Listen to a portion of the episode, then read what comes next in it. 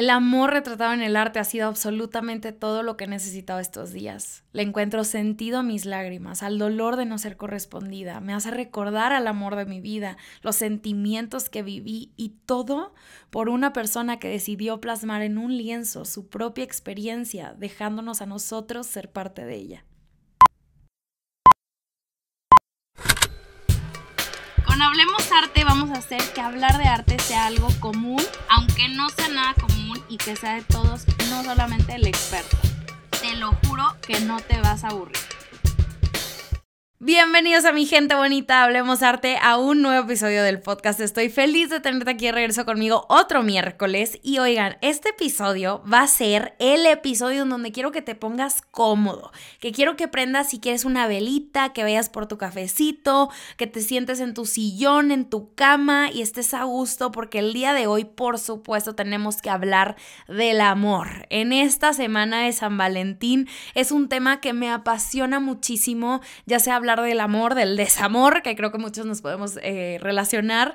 Em, así que bueno, en este episodio te voy a poner varias obras que me encantaría que buscaras en Google, entonces por eso quiero que estés cómodo, que estés con tu celular a la mano, le pongas pausa al episodio, si estás tomando notas, etcétera. Quiero que hablemos del amor en general, ¿no? Este sentimiento que se nos dificulta expresar con palabras, pero cuando lo sentimos, lo sabemos a ciencia cierta, ¿no? Es algo tan abstracto pero tan poderoso que se ha convertido en el tema favorito de un sinfín de disciplinas y definitivamente en el arte no es la excepción. Quiero que piensen en la cantidad de obras que ha inspirado el amor desde pinturas, esculturas, poemas, canciones, ni se diga, ¿no?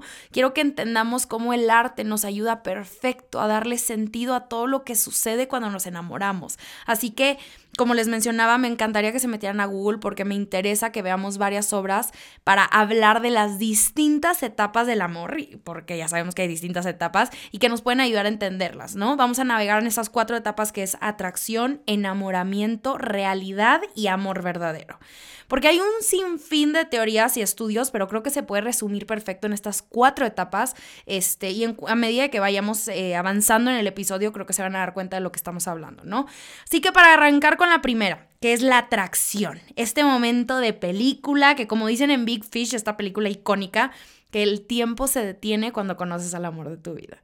Esto yo lo puedo, pero sentir cañón cuando yo, yo he tenido varios amores de mi vida, no les voy a mentir, pero el último sí fue el amor más grande que he sentido y, y saben ese sentimiento que sientes que el tiempo no puede pasar más, más lento, ¿no? Que quieres que sea eterno ese sentimiento. Creo que a todos nos sucede por igual, pero creo que, eh, que quiero que tengamos en mente ese momento específico cuando nace la atracción hacia alguien y dices, ya valí, ya no hay vuelta atrás, compa. Ese es este momento donde tu cuerpo reacciona en formas rarísimas que nunca te habían pasado antes, ¿no? Empiezas a sudar cuando le agarras la mano, sientes mariposa en el estómago, los nervios están a todo lo que da y parece que hasta que te, te va a dar un ataque al corazón de esta taquicardia que estás sintiendo.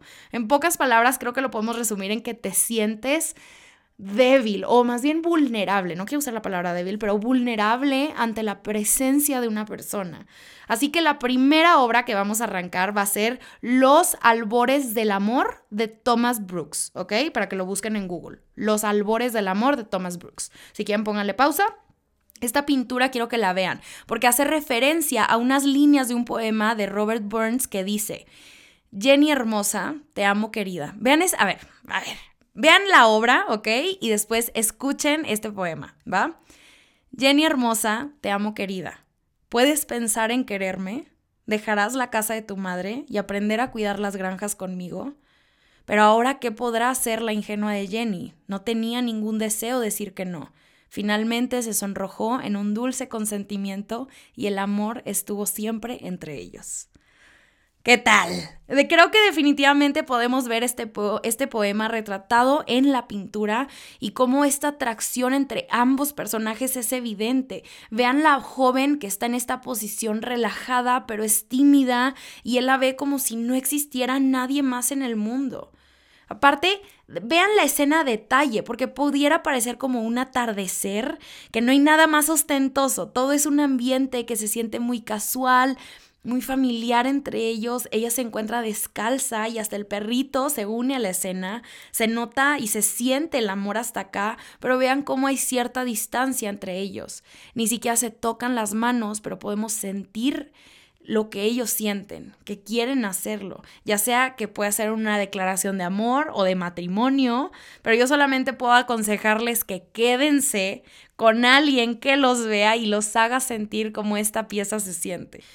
Y vayamos con la primera etapa del enamoramiento, ¿no? Que es esta etapa a la que le suelen, llamar em, la luna de miel, donde todo parece este cuento de hadas, que todo es perfecto, existen estas ilusiones increíbles, vas a ignorar o ignoras todo lo negativo y las red flags que estás como percibiendo, dices, no, no, yo, o sea, no veo, el ciego no ve nada, no pasa nada, esto nada más me lo estoy inventando, ¿no? Que todo el mundo te lo puede decir, pero tú estás, pero enamorada. Sientes que tu amor y el amor que sientes con esta persona es invencible, que pueden contra todo el mundo y que no hay fuerza que pueda romper ese amor. Creo que esta etapa es bien bonita y saca ese lado cursi que no sabíamos que teníamos, pero pues ahora sí nos brota naturalmente porque experimentamos esos sentimientos llenos de intensidad y pasión. ¿Y cómo lo podemos ver esto en el arte? Quiero que vayan y busquen la pintura de La Declaración de Amor de John Henri Fragonard. O si quieren, nada más pónganle Fragonard, la, la Declaración del Amor, que es esta obra rococó preciosa, preciosa. Lo he hablado en, creo que en historias, en Hablemos Arte, pero creo que aquí en esta obra podemos ver, podemos ver bien claro esta etapa melosa casi, ¿no? Veamos a estos dos jóvenes, están en este escenario lleno de flores y naturaleza. La mujer está sentada sobre una especie de pedestal, lo podemos llamar, una mesa, usando este vestido rosa, tiene una especie de libro o carta en sus manos y el hombre la está abrazando mientras la admira con esta mirada completamente perdida y anonadada. Vean cómo estos se encuentran inmersos en un mundo lleno de romance, de idealismo, de felicidad. Definitivamente creo que esta, esta obra retrata perfecto este momento en donde sientes que todo es perfecto, ¿no? Claro que nos encantaría quedarnos en esta etapa, pero de la nada, boom, ¿no? Llega la etapa de esta realidad, donde te das cuenta de todo. Ese momento donde te das cuenta que la persona que estabas viendo, pues no es tan perfecta como lo creías, empiezas a ver sus, sus defectos y creo que es cuando empiezas a dudar siquiera, pues, si lo que sientes es amor, Aquí es donde nace una relación de que siga o de plano que se termine. Puede parecer una etapa súper cruda en una relación, pero creo que es necesaria para definir el futuro y ver si logran superarlo. Así que para este momento quiero ir con una obra que es un poquito distinto y más adelante a los tiempos en los que estamos hablando, eh, que se llama En el carro de Roy Lichtenstein. En el carro de Roy Lichtenstein, que es esta obra pop.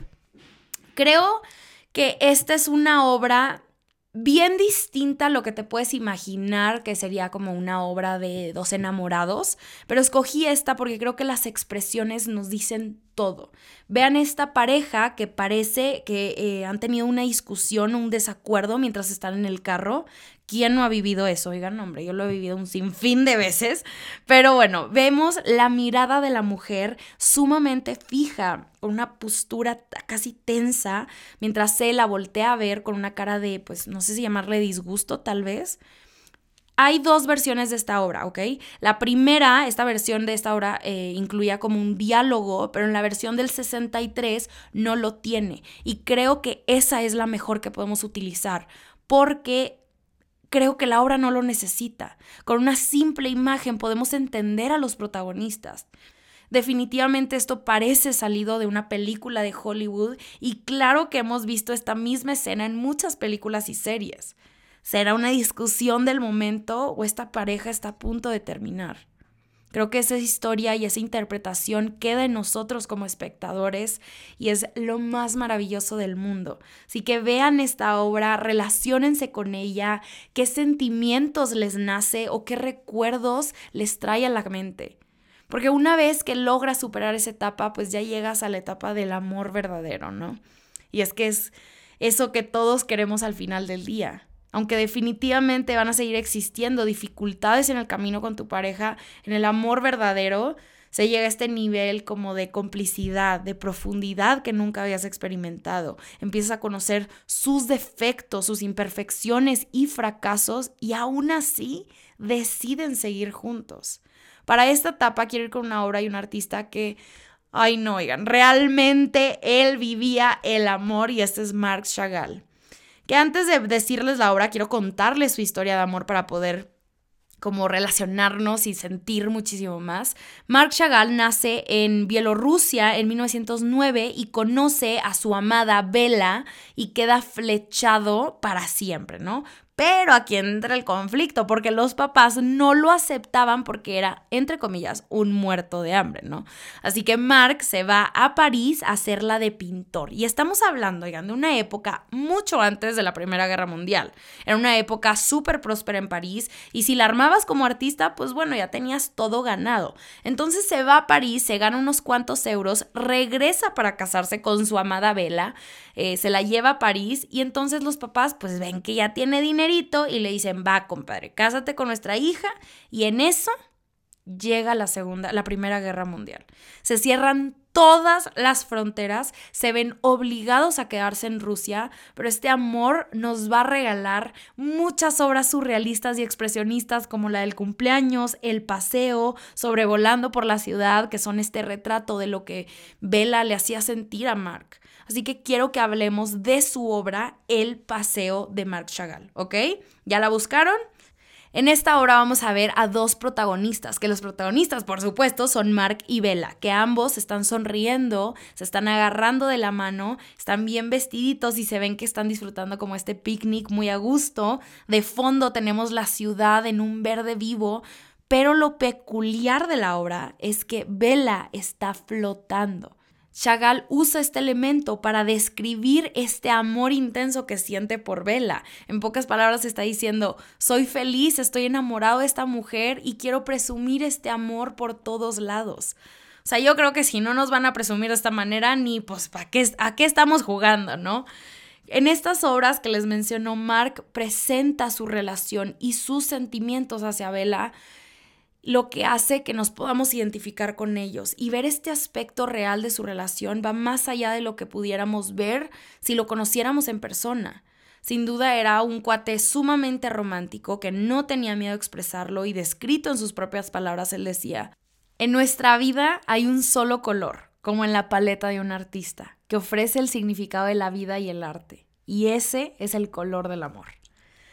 No sé, oigan, pero a mí Marc Chagall me hace sentir muchísimas cosas. Me encanta ver su trabajo, me encantan este tipo de obras y, me hace mucha ilusión poderlo ver con, con, mi propia historia de amor, con lo que yo he vivido. Siento que este es, es este sentimiento, como lo mencionamos al principio, que es tan abstracto, tan variado, que cada quien lo siente de forma diferente y eso es lo que le da el toque mágico.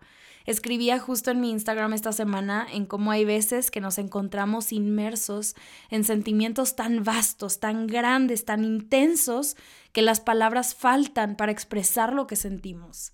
Pero es ahí cuando llega el arte a ayudarnos a hacerlo.